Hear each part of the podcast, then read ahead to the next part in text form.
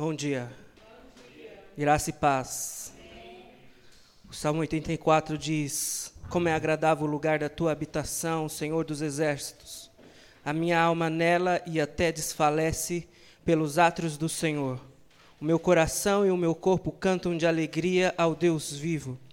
Até o pardal achou um lar e a andorinha um ninho para si, para abrigar os seus filhotes, um lugar perto do teu altar, ó Senhor dos exércitos, meu Rei e meu Deus. Como são felizes os que habitam em tua casa, louvam-te sem cessar. Como são felizes os que em ti encontram sua força e os que são peregrinos de coração, ao passarem pelo vale de Baca, fazem dele um lugar de fontes, as chuvas de outono também o enchem de cisternas. Prosseguem o caminho de força em força, até que cada um se apresente a Deus em Sião. Ouve a minha oração, ó Senhor, Deus dos exércitos. Escuta-me, ó Deus de Jacó. Olha, ó Deus, que és nosso escudo. Trata com bondade o teu ungido. Melhor é um dia nos teus átrios do que mil no outro lugar. Prefiro ficar à porta da casa do meu Deus, a habitar nas tendas dos ímpios. O Senhor Deus é o sol e escudo. O Senhor concede favor e honra. Não recusa nenhum bem aos que vivem com integridade. O Senhor dos ó Senhor dos exércitos, como é feliz aquele que em ti confia. Aleluia. Aleluia. É melhor um dia na porta da casa do Senhor do que mil em outro lugar. Habitando na casa do ímpio, habitando na casa aonde há pecado. Abre sua Bíblia em João, capítulo 13. João 13,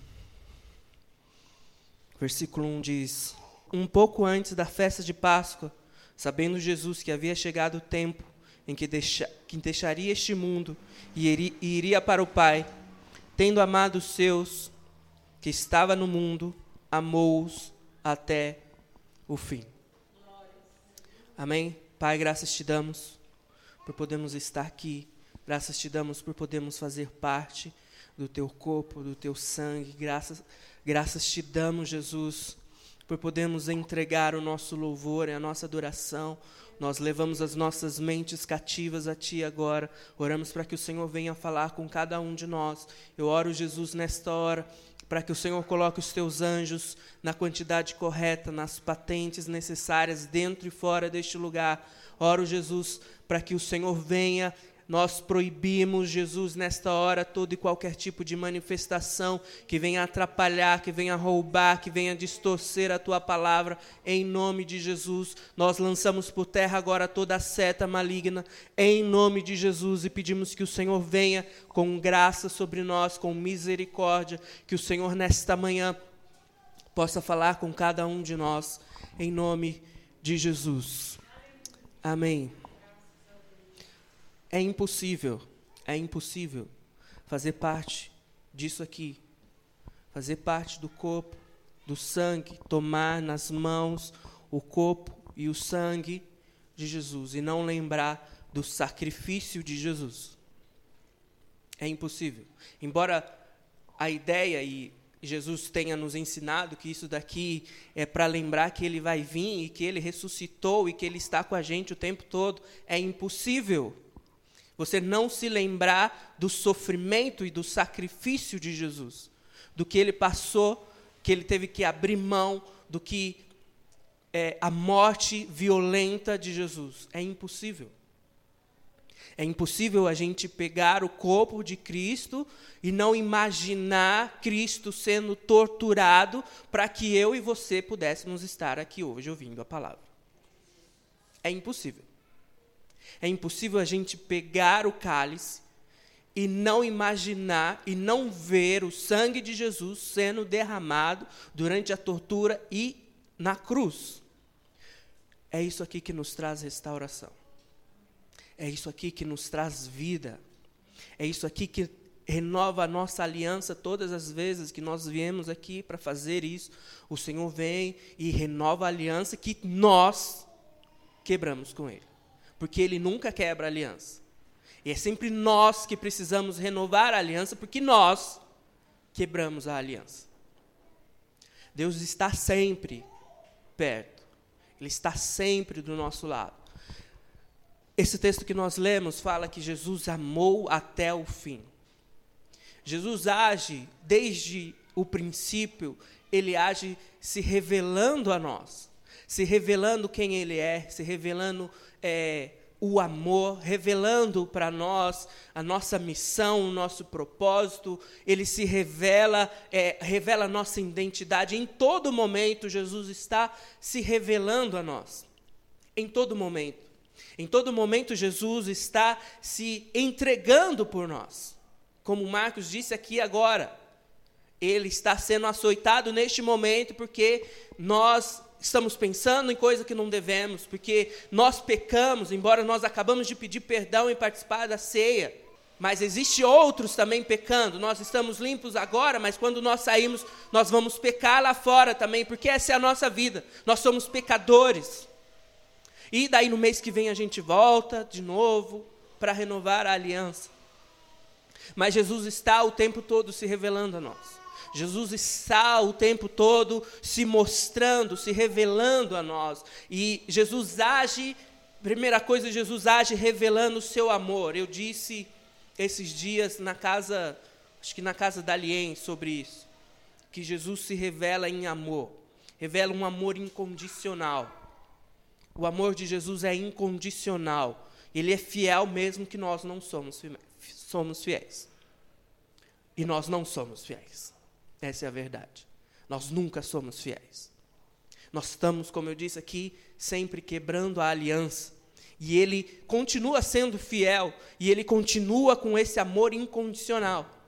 Eu disse, acho que na, casa da Alien também, que nada do que você faça, ou nada do que você deixe de fazer, vai mudar o que o Senhor sente por você. Nada vai mudar o amor de Deus por você.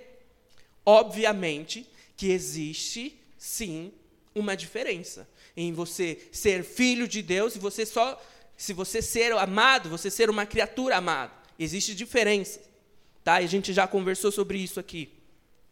É um amor sacrificial. Romanos 8. Aliás, desculpa. É Romanos 5, 8. Diz assim: Mas Deus demonstra o seu amor por nós. Cristo morreu em nosso favor quando ainda éramos pecadores. Quando ainda, quando ainda éramos peca, pecadores, o sacrifício de Jesus. Ele abriu mão de tudo. Ele era Deus e ele se fez homem, ele se humilhou para que eu e você fôssemos salvos, restaurados, redimidos. Para que eu e você pudéssemos estar aqui hoje de manhã, fazendo parte do corpo e do sangue de Cristo. Para que eu e você pudéssemos ter acesso ao Pai, sem ter que antes passar por qualquer um.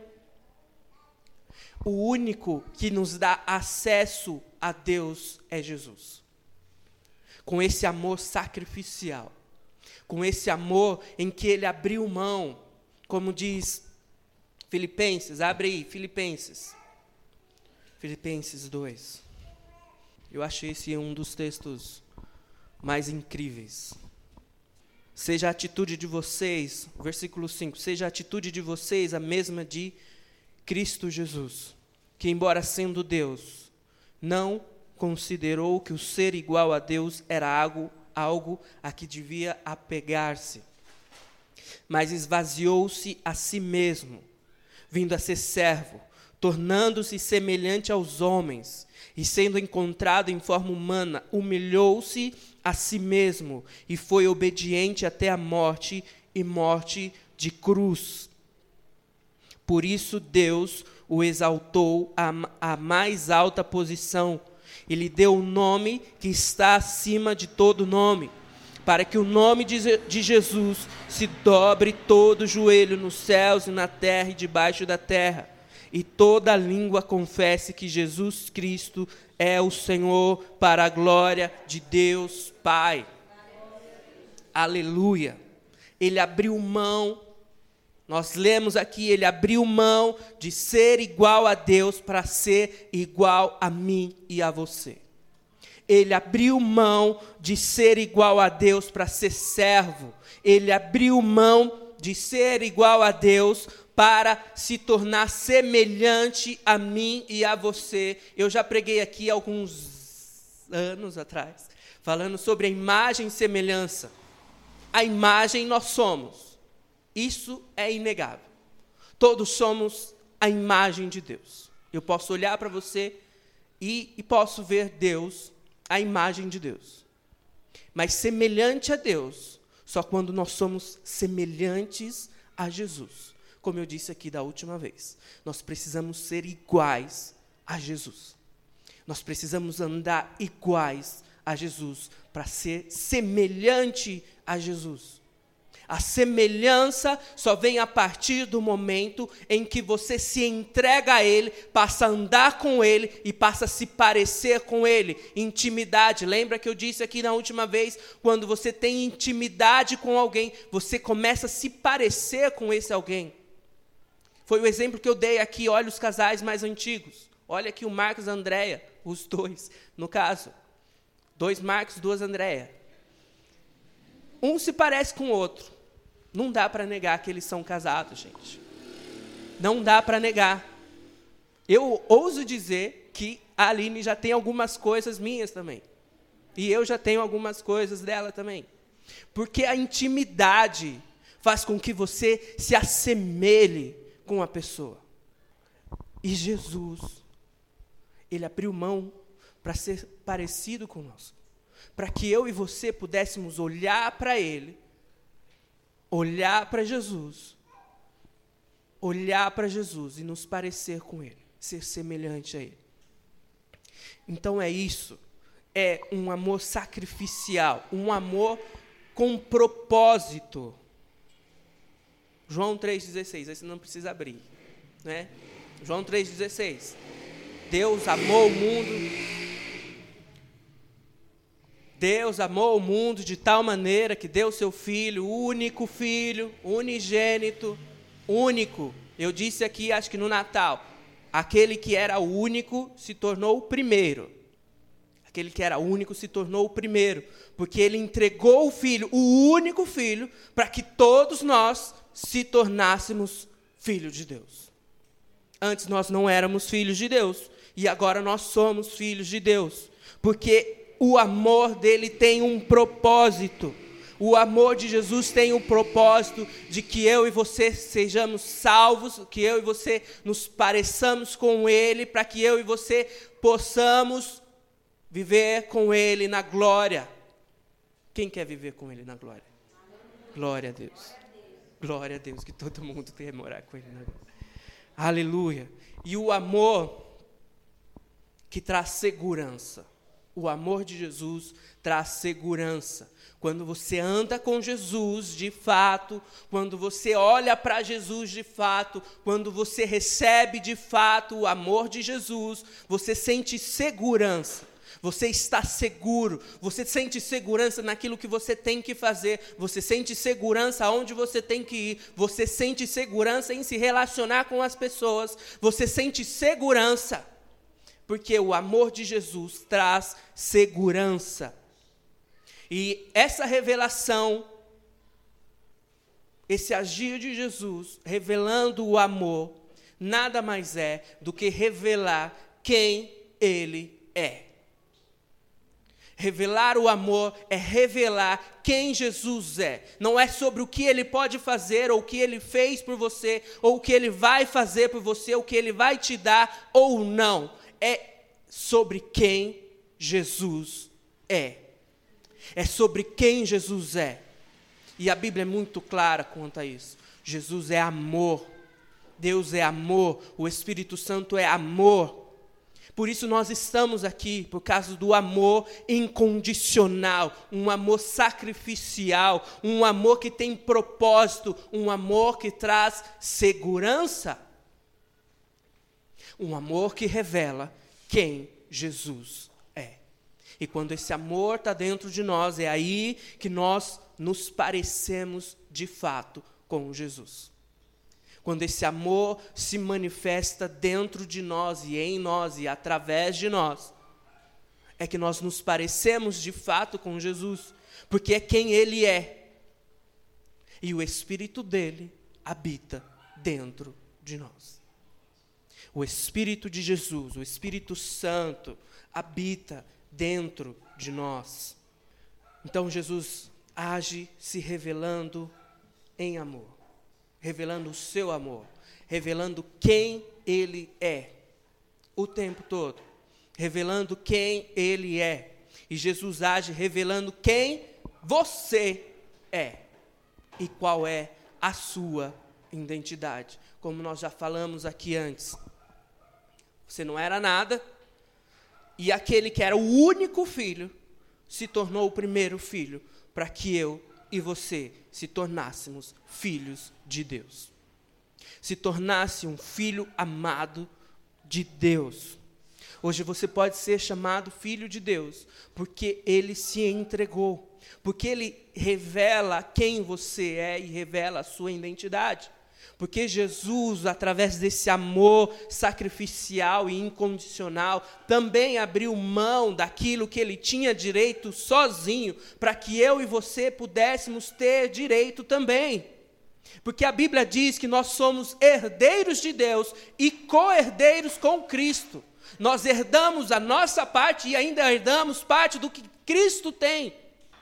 Você consegue entender isso? Consegue entender que nós fomos adotados e nós, a partir de agora, nós temos um direito a receber uma herança, e não só isso, nós temos direito na parte da herança do irmão mais velho, que é Jesus Cristo.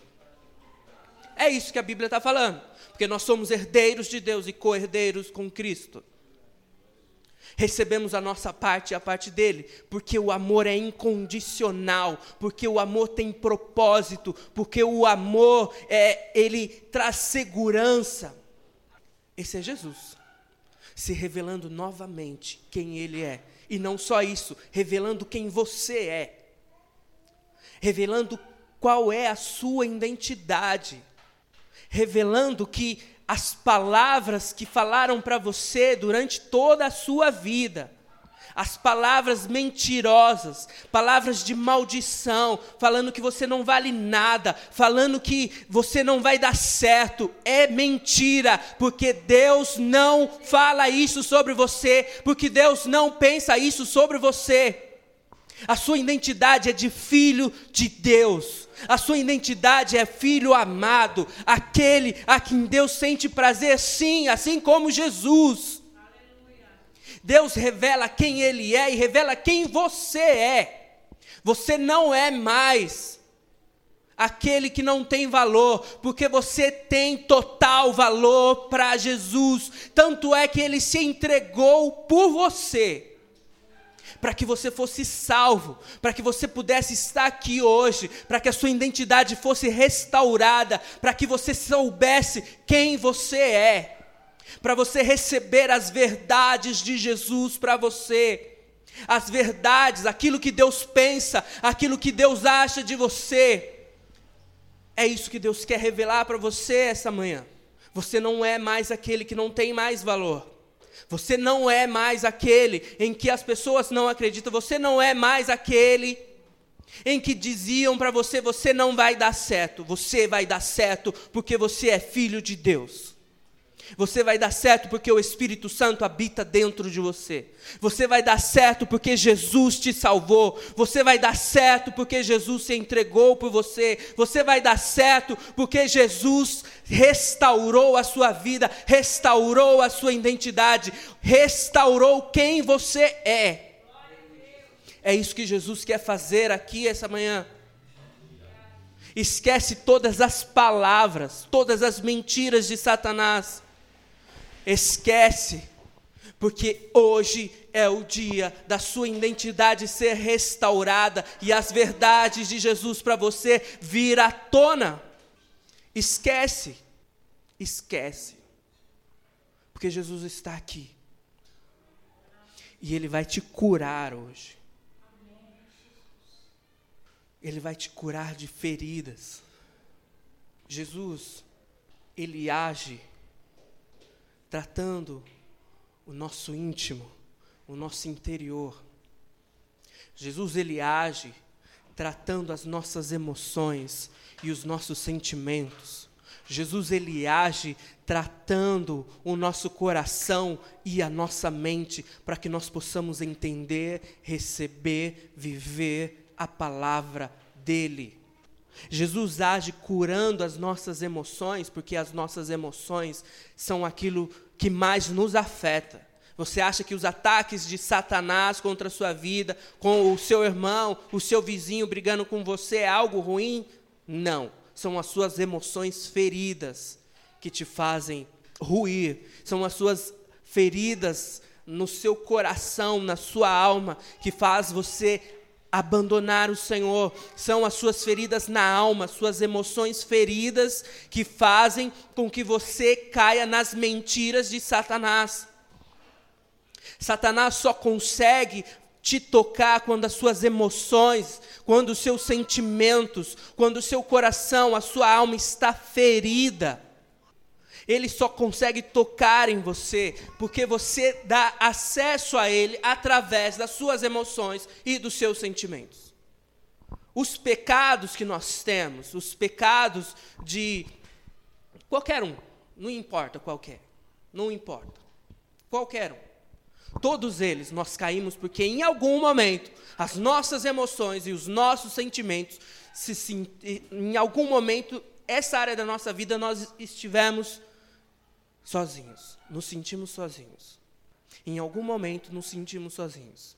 Em algum momento nos sentimos desamparados. Em algum momento nós achamos que Jesus não estava com a gente. Em algum momento o nosso pai, a nossa mãe nos rejeitou. Em algum momento a nossa família nos rejeitou em algum momento, em algum momento, em algum momento, a sua emoção foi tocada e aí você pecou. Sempre começa aí. É sempre quando as nossas emoções e os nossos sentimentos, quando a nossa alma está ferida, o nosso coração está ferido, é aí que Satanás começa, consegue nos tocar. Porque nós nos sentimos sozinhos. Esquecemos que Jesus é um é aquele que se revela em amor, que traz segurança. Se estivéssemos seguros em Jesus, as nossas emoções não seriam tocadas. Essa é a verdade. Não nos sentiríamos sozinhos. Porque Jesus é a nossa segurança. Porque Jesus é aquele que se revela em amor, é aquele que revela quem nós somos, é aquele que se revela tratando o nosso interior, tratando as nossas emoções e os nossos sentimentos, curando as nossas almas. Esse é Jesus. Esse é Jesus. Um Jesus que pode sim trazer segurança para você. Um Jesus que está sempre conosco. O nome dele já diz tudo. Emmanuel Deus conosco. Ele está sempre perto. E às vezes a gente se sente sozinhos. Porque o pastor não, não me ligou essa semana. O pastor nunca me liga. Às vezes só, né? Mas o meu pai e a minha mãe me abandonou ou me rejeitou. Ou o meu vizinho está sempre perturbando a minha cabeça. Os meus amigos só aparecem quando precisa de alguma coisa. O meu emprego é uma porcaria. E a minha casa é uma bagunça. Aí nós nos sentimos sozinhos. Nos esquecemos de Emanuel. E as nossas emoções são tocadas facilmente. É nesse momento em que Satanás e ele está sempre na espreita e ele sabe exatamente o momento, porque, embora ele não conheça a sua mente e o seu coração, você sempre dá o sinal de que você está se sentindo sozinho, inseguro. Você sempre dá esse sinal. E é aí que Satanás vem e te pega. Nós precisamos lembrar disso o tempo todo. Que Jesus é Deus Emanuel, Deus conosco. A Bíblia diz que o Espírito Santo foi derramado sobre toda a carne. Toda a carne. Não me interessa se você é crente há 30, 40, 50 anos, ou se você é macumbeiro, ou se você é satanista, ou se você não acredita nem em Deus nem em Satanás, não me interessa. A Bíblia diz que o Espírito Santo foi derramado sobre toda a carne.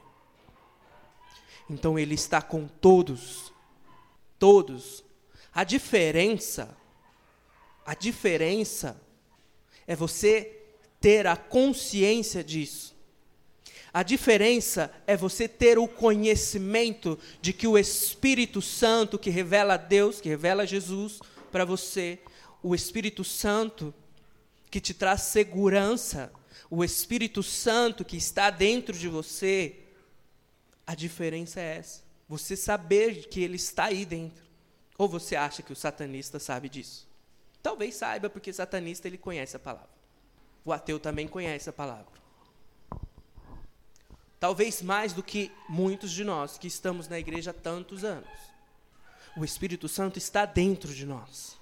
E nós precisamos reconhecer isso e saber disso e deixar ele agir dentro de nós, para que nós não nos para que a gente não se sinta sozinho, para que a gente não se sinta mais inseguro, porque é o Espírito Santo dentro de nós revelando Jesus, revelando o amor, revelando a segurança, revelando a nossa identidade, revelando quem nós somos, trazendo cura nas nossas emoções, que nos traz essa segurança que faz com que a gente sinta a presença dele, mesmo no momento difícil, mesmo quando a gente lembra das palavras que são ditas contra nós, palavras contrárias àquilo que Deus pensa sobre nós, mesmo quando somos abandonados, mesmo quando somos rejeitados. É o Espírito Santo que está dentro de nós que faz isso. Amém? Jesus, ele age revelando o seu propósito e a sua missão. Ele age revelando o seu propósito e a sua missão. A Andréia falou aqui alguns dias atrás, você a sua missão é para agora. Não tem outro tempo, é agora. Eu já preguei aqui também, você nasceu para um tempo como este, para o meio da pandemia para viver no meio de uma pandemia, para viver no meio de um mundo completamente perdido. Se você acha que Sodoma e Gomorra estava perdido, é porque você não está prestando atenção no lado. Você não está prestando atenção no que está acontecendo do seu lado. Mas você nasceu para este tempo. Você nasceu para fazer aquilo que Deus tem para você fazer. Agora. É agora. É já. É para já. Você tem que fazer. E tem que ser agora. Não pode ser depois. Não tem o depois. Não existe depois. Não existe. Primeiro que você não sabe até quando você vai viver. Então tem que ser agora. Não existe é, reencarnação. Você não vai reencarnar para poder fazer, para cumprir o seu propósito, para cumprir a sua missão depois. Você tem que cumprir agora é já. E isso faz parte da revelação de Jesus.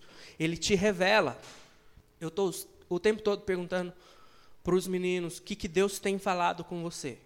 O que, que Deus te disse. Deus sempre se revela. Ele sempre revela, ele sempre mostra a sua missão, ele sempre mostra o seu propósito. E você nasceu para um propósito. E você nasceu para fazer algo para Deus. Se você acha que não, você está enganado. Porque Deus tem sim um propósito para todos nós. Todos. Deus não deixou qualquer um nascer. Deus não deixou você ou qualquer um aí fora nascer sem propósito. Todo mundo tem um propósito. E o propósito é se parecer com Jesus. O propósito é revelar Jesus. O propósito é trazer salvação para aqueles que não foram salvos. O propósito é trazer a revelação de quem Jesus é. O propósito é se levantar e falar de Jesus. E falar de Jesus. O propósito para nós hoje, depois da vinda de Jesus, da morte de Jesus, da ressurreição de Jesus, o nosso propósito é falar de Jesus. O nosso propósito é levar Jesus, o nosso propósito é levar salvação, o nosso propósito, a nossa missão é falar do amor incondicional, é falar do amor que nos traz segurança, é falar do amor de Jesus, é falar quem Ele é, é trazer restauração na identidade e quem é os outros que estão lá fora. Então você nasceu para um propósito e esse é o seu propósito. Se você não sabe o que vai fazer, este é o propósito. É isso que você tem que fazer. Em qualquer situação, se você vai cantar, se você vai tocar, se você vai pregar, se você vai sair para trabalhar, se você vai ficar em casa, este é o propósito. Este é o propósito. O propósito é falar do amor de Jesus. Para todo mundo. Não existe escolha. Ide por todo mundo e pregai o evangelho a todas as criaturas. Este é o propósito. Então Jesus ele age se revelando, revelando o seu amor, ele age revelando quem você é e qual é a sua identidade. Jesus ele age tratando o seu interior, as suas emoções, as suas uh, os seus sentimentos, sua alma, e Jesus ele age revelando a sua missão e o seu propósito. Deu para entender? Coloque-se de pé.